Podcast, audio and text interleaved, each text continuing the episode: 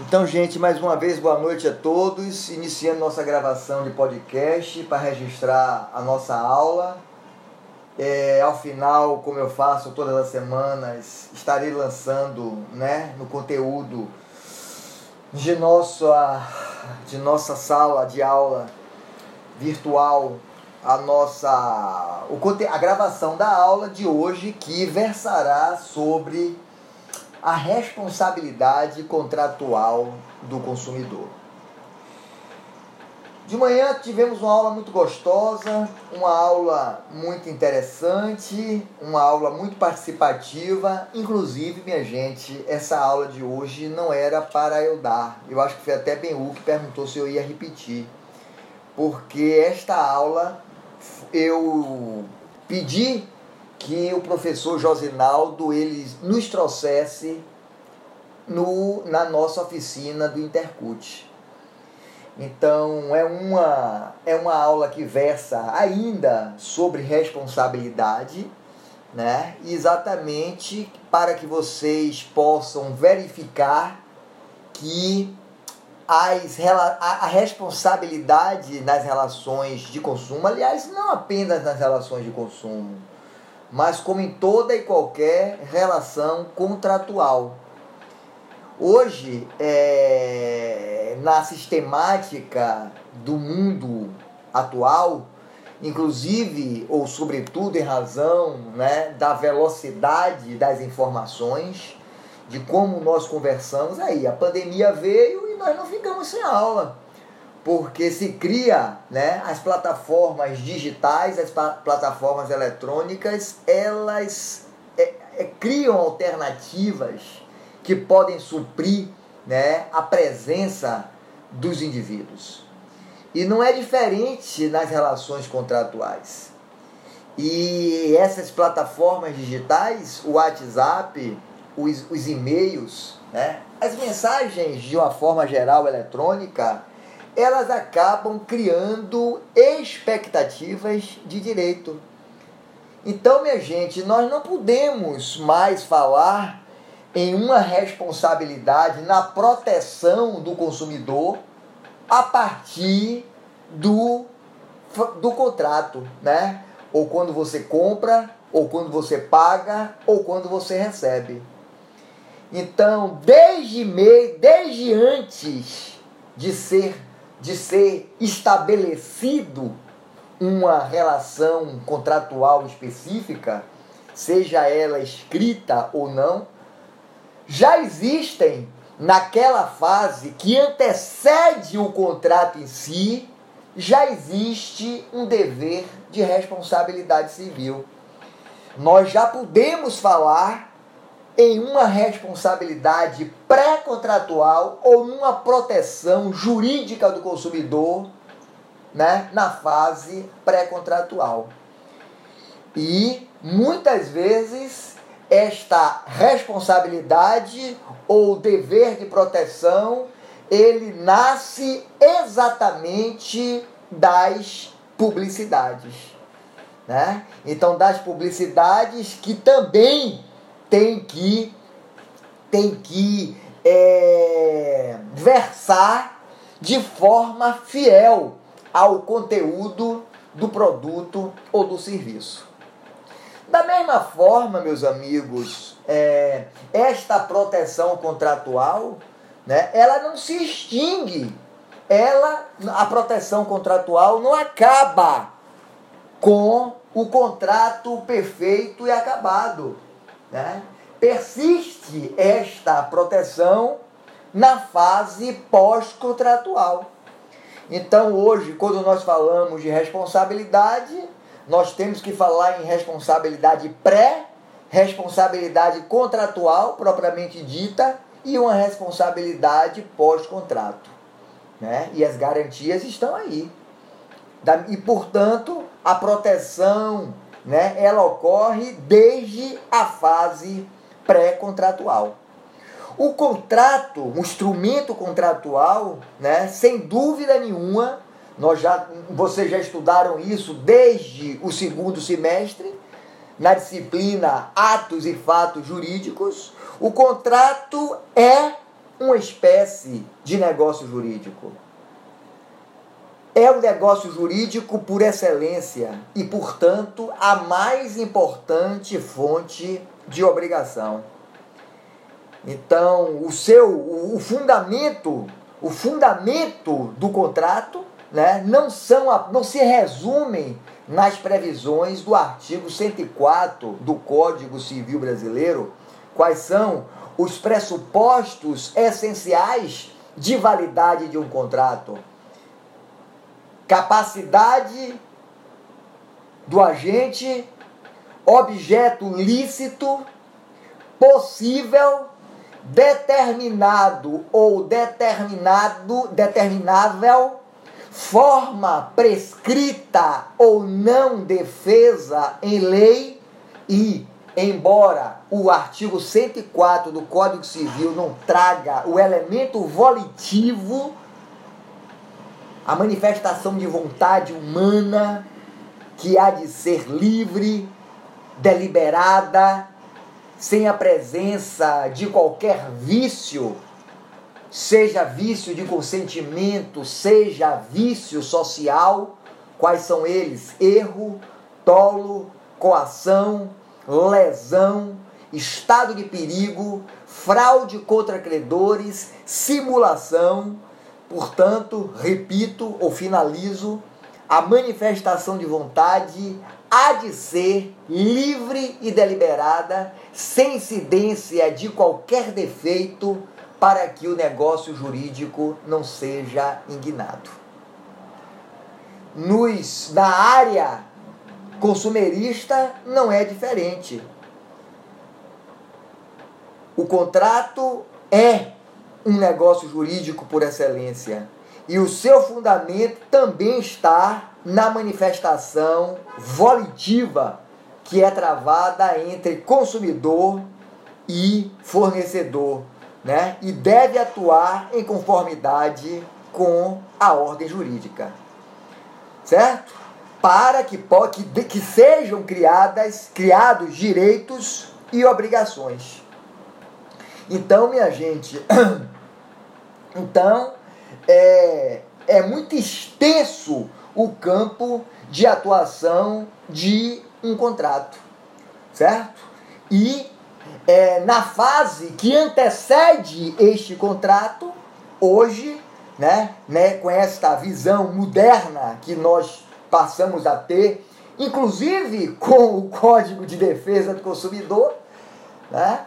O Código Civil Brasileiro recepcionou esta ideia, né? mas nós temos que pontuar que tudo que nós temos de avanço em responsabilidade civil, à luz do direito, né, dos contratos em geral, elas têm a sua, a sua inauguração com o Código de Defesa do Consumidor.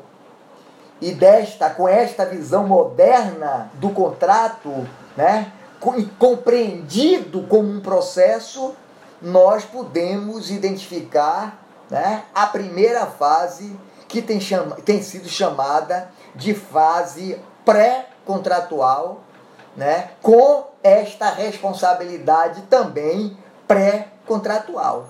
Né? É a fase em que as partes iniciam as tratativas, realizam as propostas, procuram saber né, de que forma o produto, o serviço, ele efetivamente é. Em que os orçamentos são solicitados, né? Então, minha gente, é, todas essas ponderações, elas acabam é, gerando expectativas de vontade. Né? Ela cria, ela cria para o consumidor expectativas de vontade. Se a publicidade cria, imagine as tratativas. Então, é, eu, eu, eu, eu, eu, quando estou pedindo um orçamento, né? O orçamento ele é um compromisso. Inclusive, ele tem que fixar em qual prazo aquele valor, aquele preço, né? Ele é respeitado, ele há de ser cumprido. Então você não pode oferecer um orçamento e no outro dia, quando o consumidor fechar o negócio com você, tentar fechar o negócio com você, você já não honrar com a, com a, com a proposta que você lançou.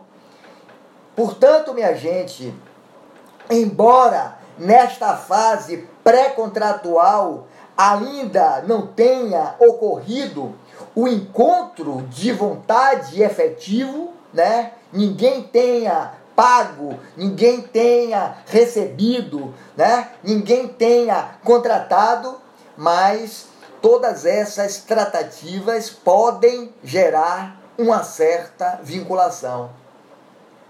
Exatamente por despertarem confiança, despertarem expectativa de direito, né? Elas fazem com que os consumidores percam tempo e tempo é dinheiro e, portanto, é, existem situações que o consumidor até pode realizar despesas para né, conseguir, para na tentativa de conseguir um melhor contrato, uma melhor, melhores condições de contrato, certo? Então, é, obviamente que é uma relação jurídica próxima da contratual, embora ainda não seja designada de contratual. Sérgio Cavalieri Filho, né, ele, ele denomina esta fase como a fase contatual, a fase em que as partes estão realizando os contatos, né, capazes, aptos a gerarem direitos, né, obrigações dentro do mundo do direito do consumidor. Então, vocês estão vendo que a proteção contratual do consumidor começa exatamente nesta fase pré-contratual. Razão pela qual, né, exigem-se que as partes, né, hajam de forma ética, hajam de forma leal, sincera, clara, já informando, né, justamente afinada com os, o princípio da boa-fé. Se eu falo informe, esclareça, seja leal, eu estou trazendo aqui princípios que são correlatos da boa-fé. Da boa-fé. Exatamente né, o que se exige desse sistema contratual. E aí nós nos deparamos com a publicidade.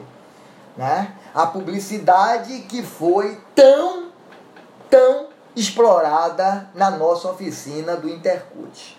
A primeira coisa que vocês devem compreender é que a publicidade ela desperta, é, a, a publicidade visa né, seduzir o consumidor.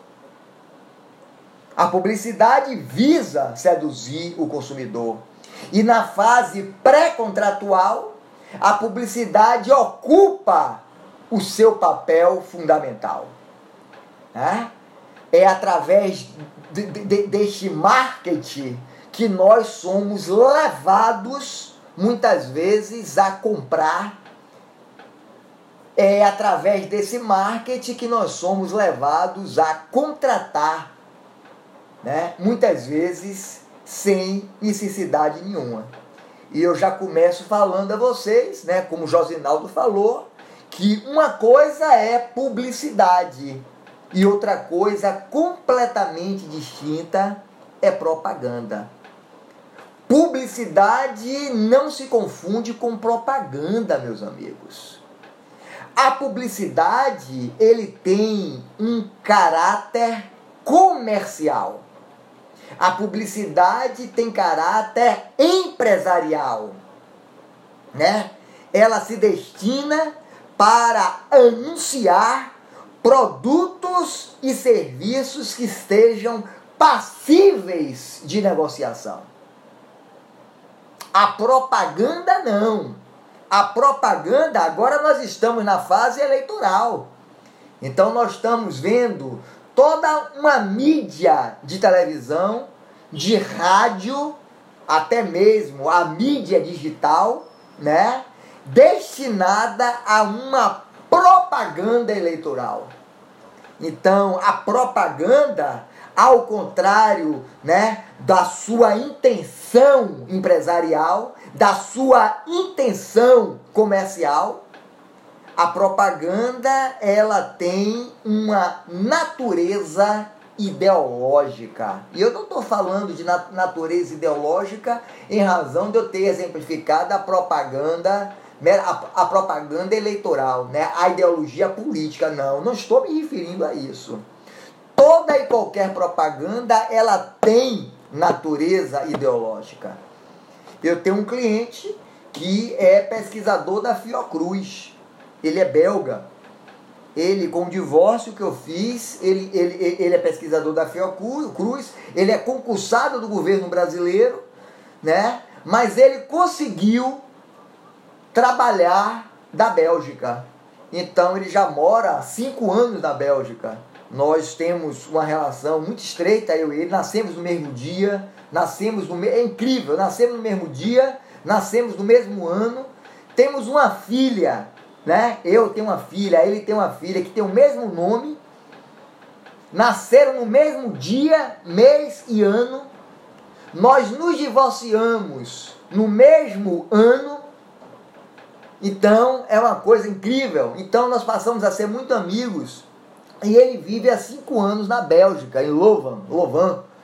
E ontem eu verifiquei que ele está fazendo né, no Instagram dele, na plataforma dele, diversas propagandas do HTLV, numa parceria entre os governos Brasil e Japão. Então a propaganda, minha gente, ela não se confunde com a publicidade. Isso pode ser cobrado em você de prova de OAB.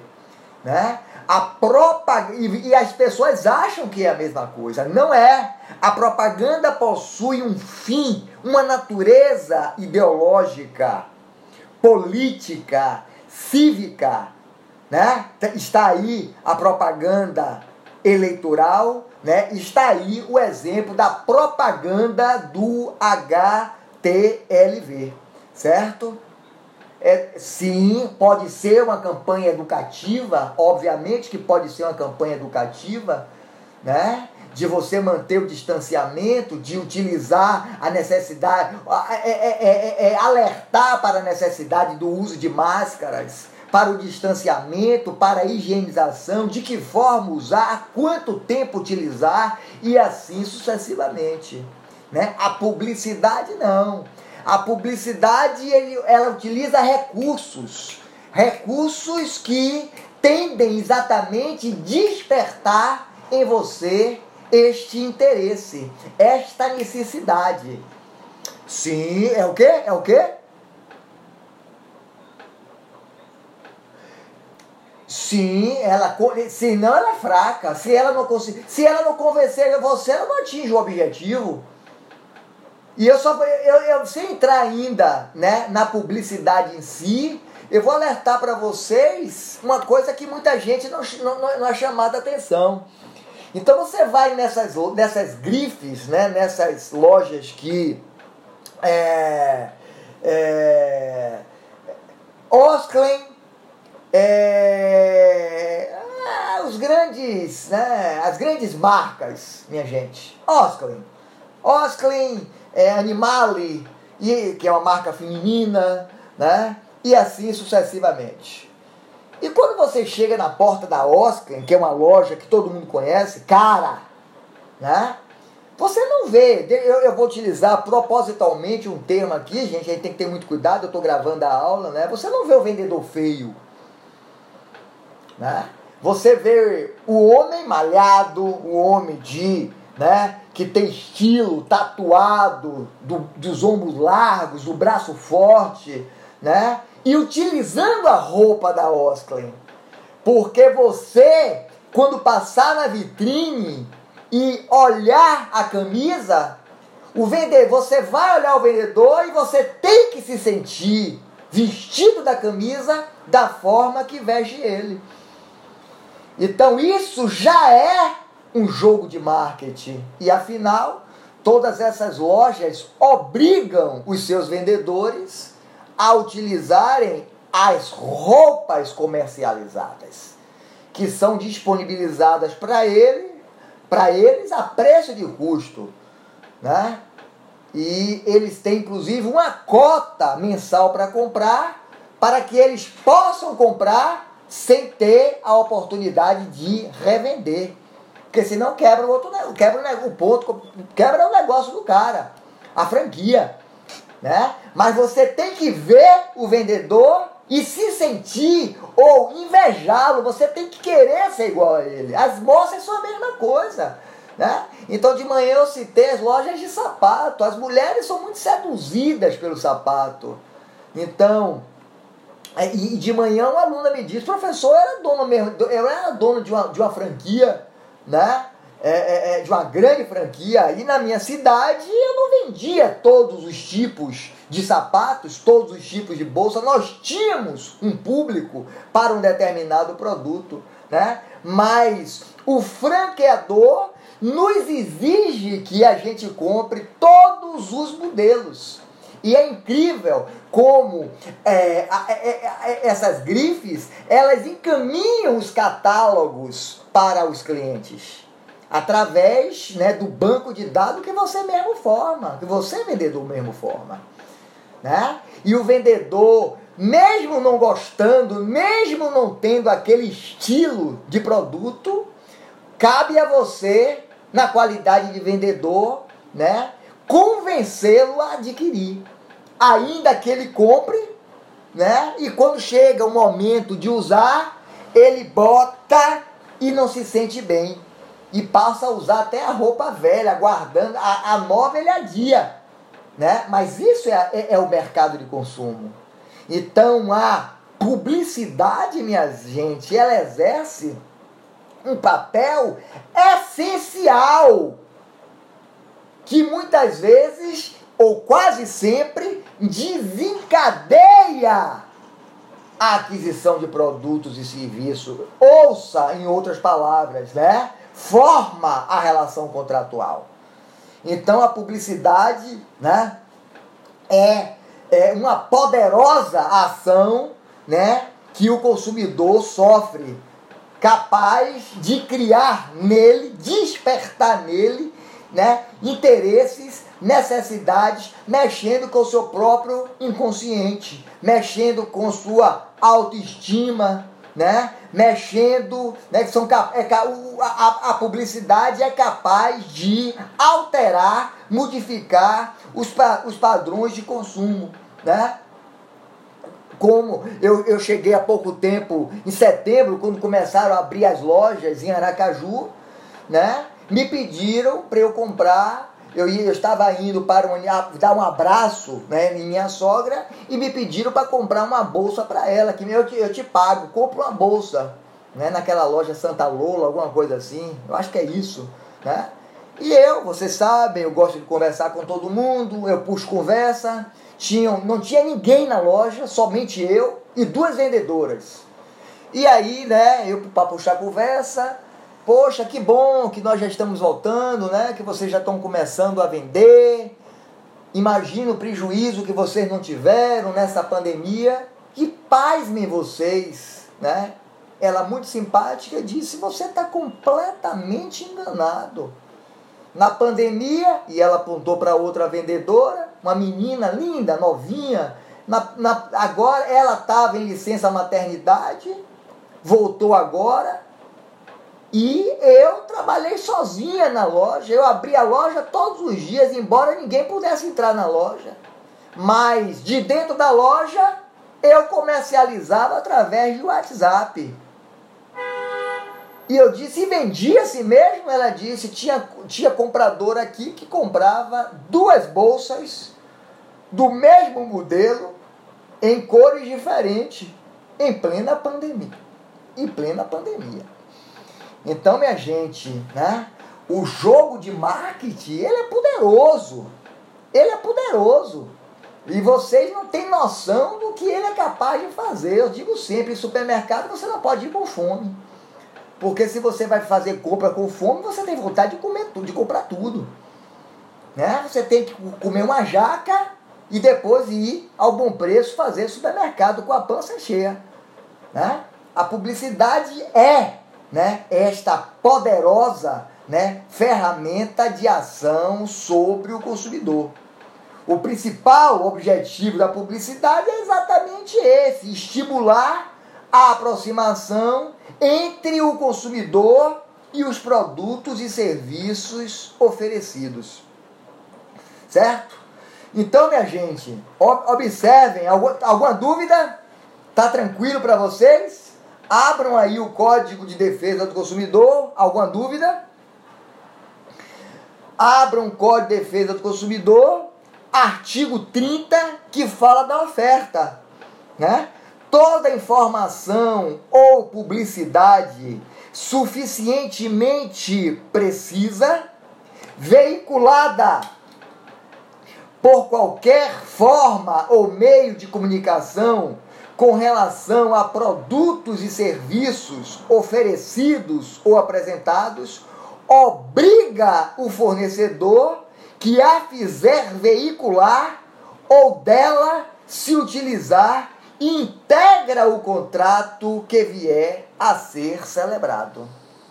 Minha gente, aqui no artigo 30 do Código de Defesa do Consumidor, que trata desta oferta, desta informação, né, desta publicidade, ela ela ela já traz, né, vocês podem perceber, o princípio da vinculação contratual, que é exatamente o que nós estamos falando, né? Essas tratativas que antecedem o contrato em si, ela não, ela não é um contrato em si, mas ela gera ou ela pode gerar obrigação.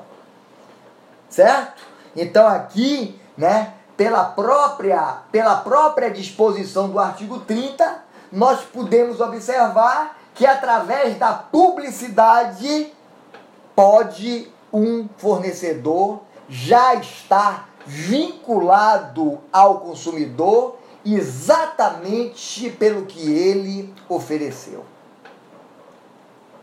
Então, minha gente, é, justifica-se, né, esta vinculação né, diante da, das técnicas de persuasão, de marketing que são desenvolvidas. Então, eu foi, foi, foi falado na nossa oficina, em muito pouco tempo, né, eu, eu não me lembro em que estado da federação, se alguém souber, eu acho que foi, não sei se foi Minas Gerais, é, em pouco tempo, é, uma, uma, uma influenciadora digital, uma influencer, ela foi condenada, condenada a indenizar um determinado consumidor que adquiriu um aparelho de celular viciado, comprometido e a ação foi movida contra ela, né? O marketing foi em Minas Gerais, não foi? Foi Antônio César. Foi em Minas Gerais, foi em setembro isso. Então, é, quem realizou a persuasão, a sedução para levar o, o, o, consumidor a adquirir aquele produto foi a influenciadora digital. Então, a, a sociedade está mudando, graças a Deus. Minha gente, essa questão de. E, e, o direito aplicou a justiça de uma forma muito adequada. Né? Ele não extrapolou onde é que a consumidor, onde é que a influência aí está prevista como fornecedora, né? O artigo o artigo 2 do Código de Defesa do Consumidor, né? ela trata, desculpe, o artigo 3 do Código de Defesa do Consumidor, né? ela é, é, trata esta influência como fornecedora de forma a fazê-la, a responsabilizá-la, né? a torná-la responsável diante dos acidentes de consumo, né? mas ela, ela, a, a, o, o poder do marketing digital é muito grande. Em, no início do ano, ou final do ano passado, né? um, um influencer digital em Aracaju, eu não sei se vocês conhecem o Rio Piranhas, né, que divide Sergipe de Maceió. E esse cara, velho, esse influenciador digital, ele fez um casamento bombástico. Eu não sei o nome dele. Eu sei que ele é Sérgio Pano.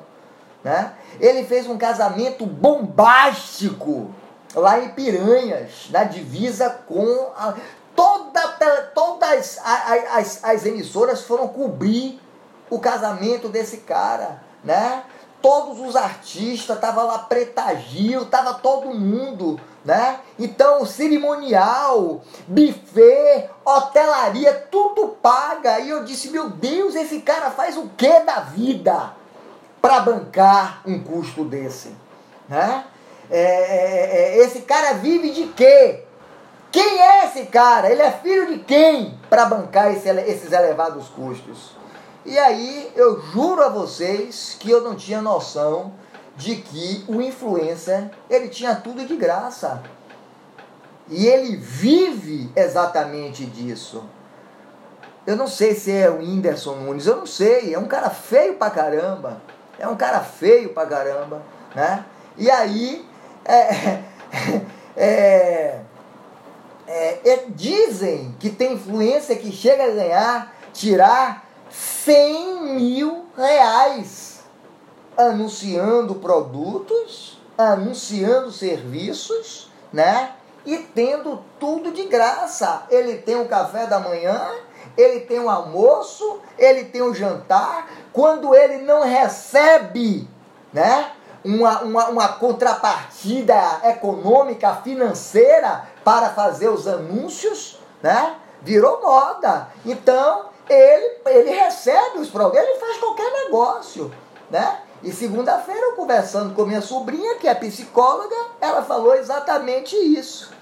Então, ela disse, é, é, é há pouco tempo, uma influência digital me telefonou para saber se ela podia fazer a terapia comigo a custo zero mostrando que ela tinha, né, não sei quantos mil seguidores e que ela trocaria a, a, a, o serviço, né? Ela trocaria o serviço de é, terapia psiqui, psicológica por divulgação dos serviços da profissional. E ela disse: Não, muito obrigado, minha praia é outra.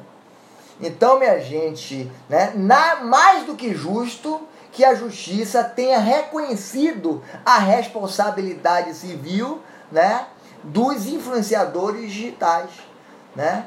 Porque eles levam você a adquirir produtos e serviços, né? Eles fazem, né, com muita, com muita é, maestria essa, essa, essas persuasões, né?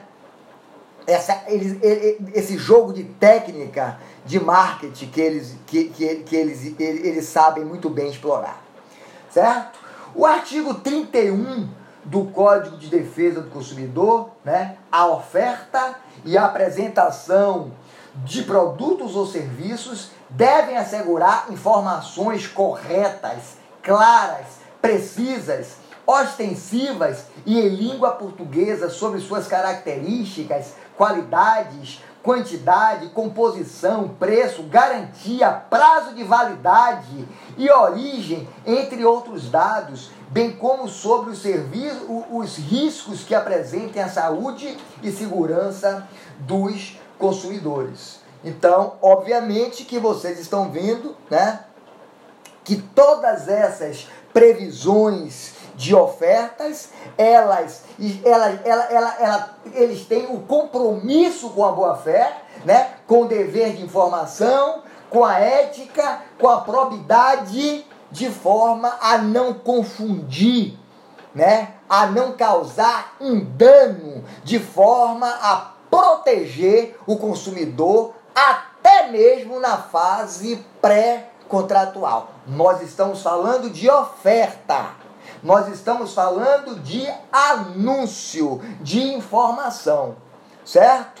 Desçam mais um pouquinho e exatamente já na, no capítulo, né, na seção que se refere à publicidade, veja o que é que dispõe o artigo 38, né? A, a, a, a inversão do ônus de prova. Eu gostaria que vocês colocassem aqui, né, é, no artigo 38, né, uma relação com o artigo, C, artigo 6 inciso 8 do Código de Defesa do Consumidor, que lá no artigo 6 inciso 8 está a previsão da inversão do ônus de prova. Certo? Então, o que é que diz o artigo 38? O ônus da prova da veracidade e correção da informação ou comunicação publicitária cabe a quem as patrocina. Cabe a quem as patrocina. Então, minha gente,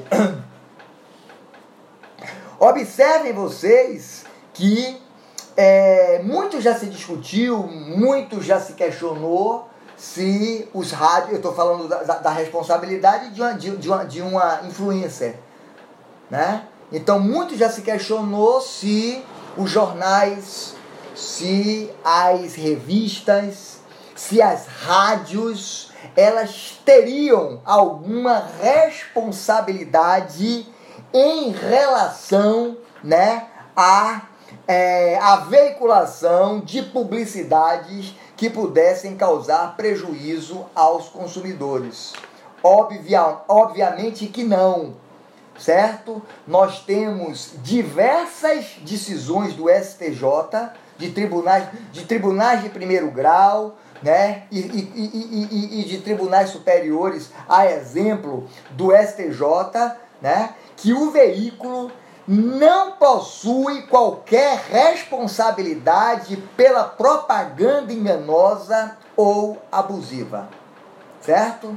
Não possui qualquer responsabilidade. Então, é, o veículo, né, seja o jornal, a rádio, a revista, é um mero meio, é o mero intermediário entre o fornecedor e a própria agência de publicidade e o consumidor, certo? Ele é um meio, né, entre o fornecedor, quem está fornecendo, disponibilizando, a agência que foi contratada por ele para explorar essa atividade e o próprio consumidor. Portanto, este veículo não tem obrigação de controlar o teor dos anúncios que veicula, embora ele se aproveite, olha aí a teoria do risco proveito, né? Embora ele receba um, um valor econômico, um preço, né? Ele cobre, né? Por esta atividade, né?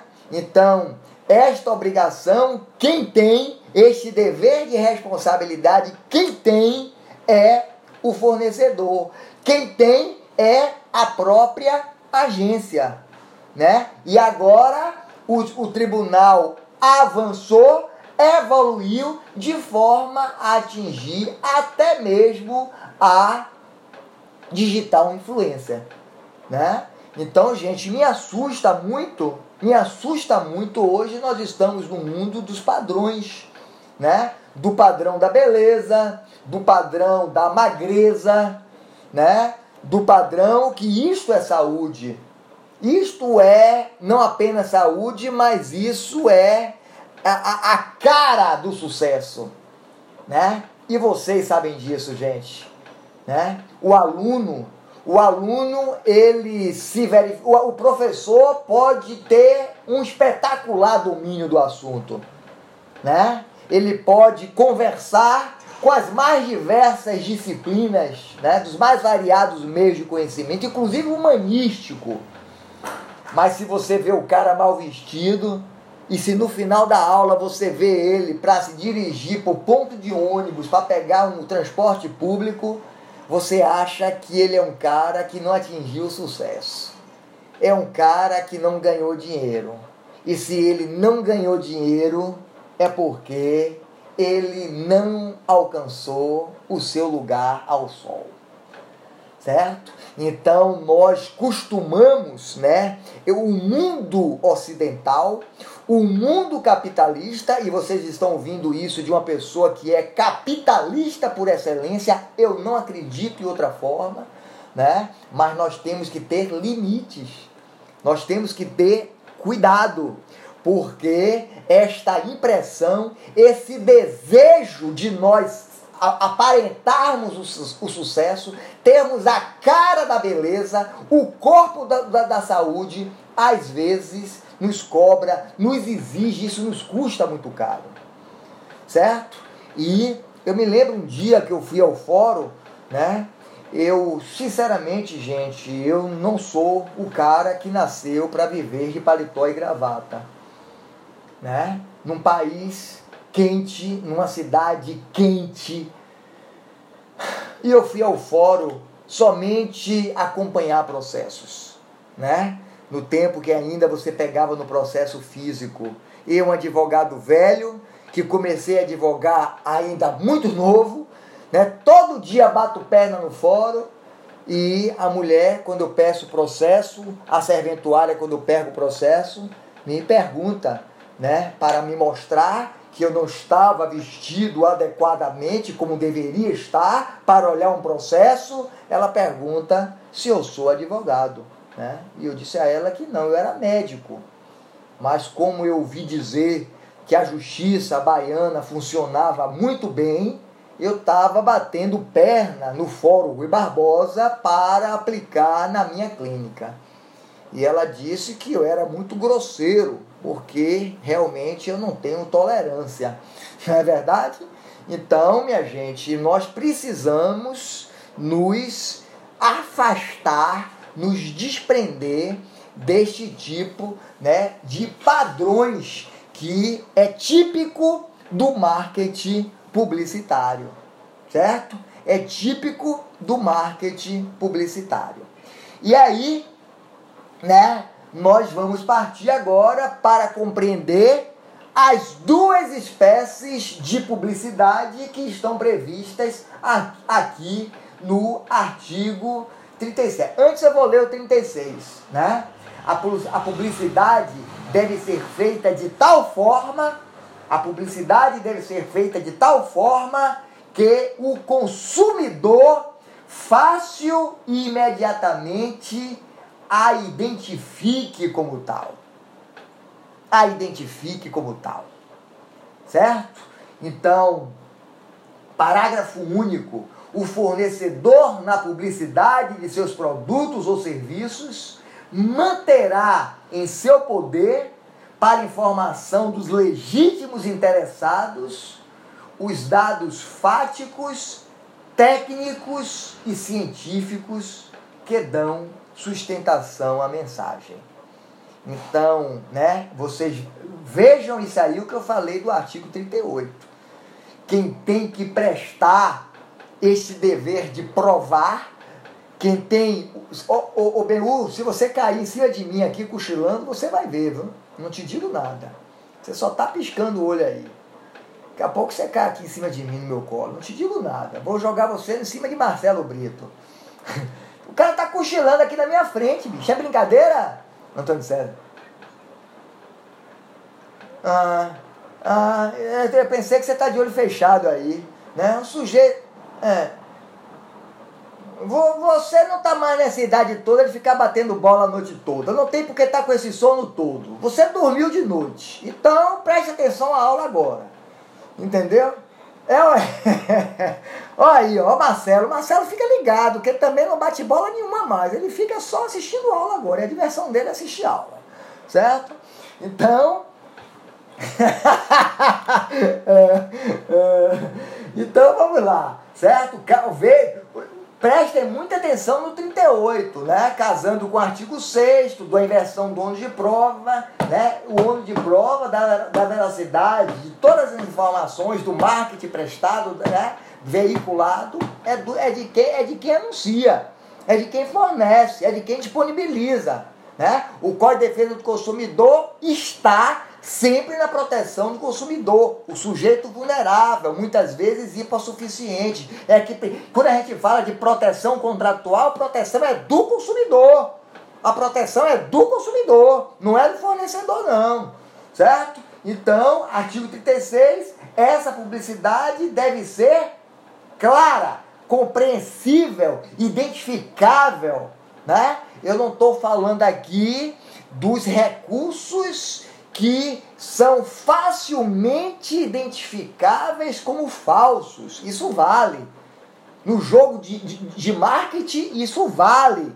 Eu não entendi, Márcio. Você pode me dar um exemplo de um recurso que seja facilmente identificável como falso, mas que seja autorizado, legitimado? Gente, a Barbie, né? A Barbie ela é estática. Ela não funciona a bateria, ela não funciona a corda, ela não funciona de forma remota, do controle remoto. Mas a, o, o, comercial da Barbie, né, veste a Barbie de noiva, né? E quem leva ela até o altar é o quem? É o quem, né? A Barbie sorri então, isso visa né, despertar o desejo da criança de querer ter uma boneca ou muitas vezes se identificar com a boneca. Então ela queria ser a boneca, ela se vê na boneca. É por isso que as crianças querem se vestir como tal nas festas de aniversário, né? Então, os personagens, a exploração de tudo isso aqui, isto é possível, isto é legítimo, isto não isto não engana, né? Porque é facilmente perceptível. E o artigo 37 diz: é proibida toda publicidade enganosa ou abusiva.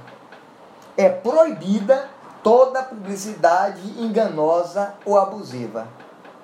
Minha gente, minha gente, o que é uma publicidade enganosa? Ó, antes de mais nada, é, Sérgio Cavalieri ele diz que o conceito de abusividade não é trazido no, artigo, no parágrafo 2 do artigo 37. Discordo. Tá lá sim, e a gente daqui a pouco vai tratar disso, né? Os próprios, o próprio Código de Defesa do Consumidor, ele já conceitua, ele já delimita o que seja uma publicidade enganosa e o que seja uma publicidade abusiva.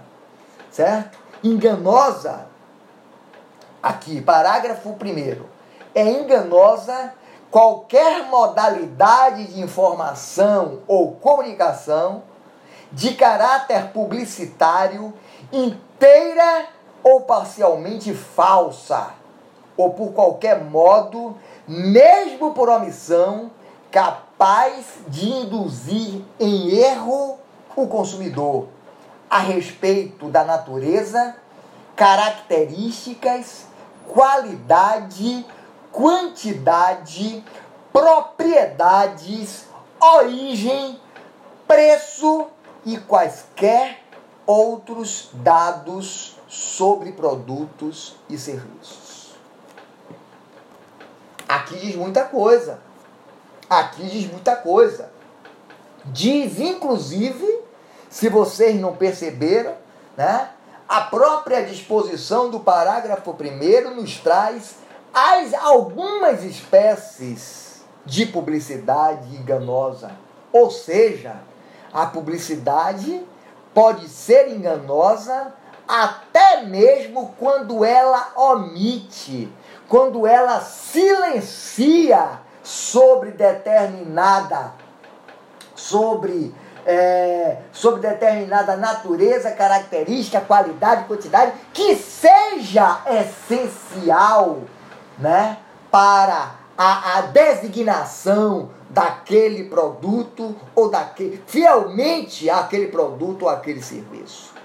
Então, minha gente, né, depreende-se do parágrafo 1 do artigo 37, né, que o elemento fundamental para a caracterização da publicidade enganosa é a sua, é o seu potencial de induzir em erro o consumidor. Eu gosto sempre de fazer um parêntese, né? O que, o que seja em induzir em erro o consumidor. Minha gente, eu não sei, eu não sei se vocês, vocês estão saindo da faculdade.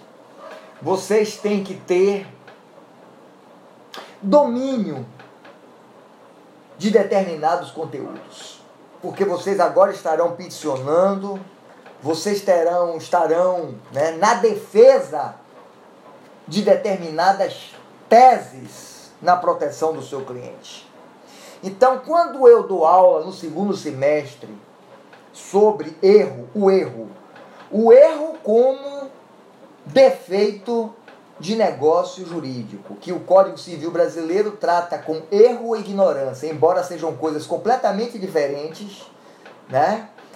A ignorância é a completa ausência de conhecimento, a completa ausência de informação. Isso é ignorância. Né? É aquilo que nós chamamos na doutrina de mente em albis raciocínio em nada. É o sujeito que tem morte cerebral, mente em albis, não pensa em nada, não tem raciocínio, não processa. Este, isto é ignorância. O erro não.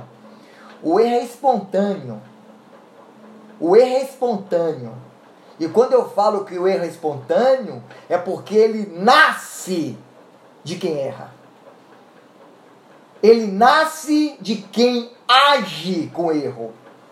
Então, eu concluo dizendo para vocês, né, que quando nós estamos diante dos contratos em geral, presta atenção que eu estou falando, quando nós estamos diante dos contratos em geral, uma das ações mais difíceis de serem propostas, de serem comprovadas em juízo, e por essa razão a sua incidência é muito pequena, é a ação de nulidade de negócio jurídico, é a ação de invalidação de contrato baseada no erro. Se coloquem no lugar do juiz. Se coloquem no lugar do julgador e verifiquem se quando chegar um pedido de alguém querendo invalidar um contrato, baseando-se no erro, se vocês não poderão achar que aquela parte contratual, na verdade, se arrependeu e por isso quer invalidar o contrato. Então, ele é, ele é íntimo. O erro é muito subjetivo. Ele está dentro da esfera do consciente humano. Você não vai entrar no consciente humano. Você não tem como navegar no que o indivíduo processa. Então você, o erro, né, quando alegado, ele fica parecendo que é na verdade uma desistência. É você se arrepender. O Código de Defesa do Consumidor, né, já não tem esse problema. Por quê? Porque o Código de Defesa do Consumidor admitiu a possibilidade do arrependimento. Né? Então, quando você faz determinadas aquisições ou aquisições, aquisições de produtos, né? ou contratações de serviços por meio dos meios digitais, por meio do telefone, por meio do, do, dos encartes né? publicitários, por meio do telefone, à distância, em que você não está verificando o produto fisicamente, não está avaliando o serviço especificamente, você pode desistir né, no prazo de sete dias. Então fica muito fácil. Agora, e a publicidade que leva você a se enganar? A publicidade que cria em você, né, esta esta má compreensão, esta má interpretação.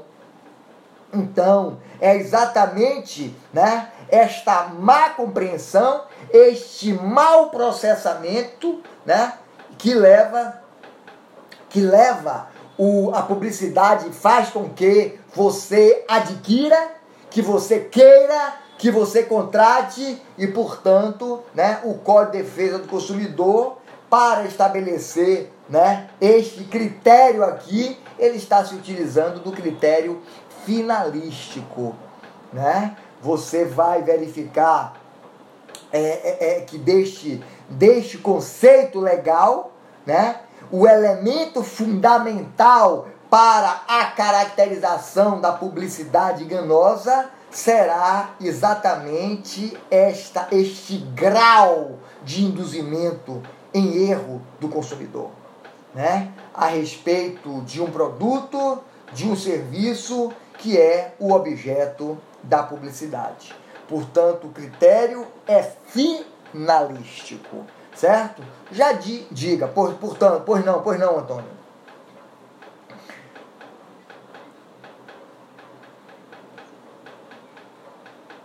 Proteção do consumidor.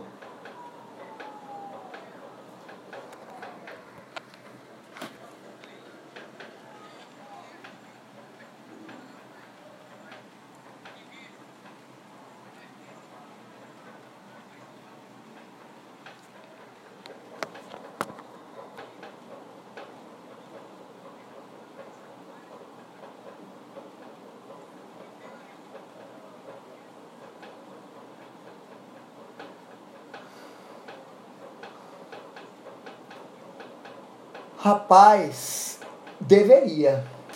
Nessa situação aí deveria, porque é, eles vivem disso aí, né? E eles disponibilizam, ou no mínimo, né? Todos esses sistemas, né, o dever de segurança cabe a ele, cabe a essas plataformas.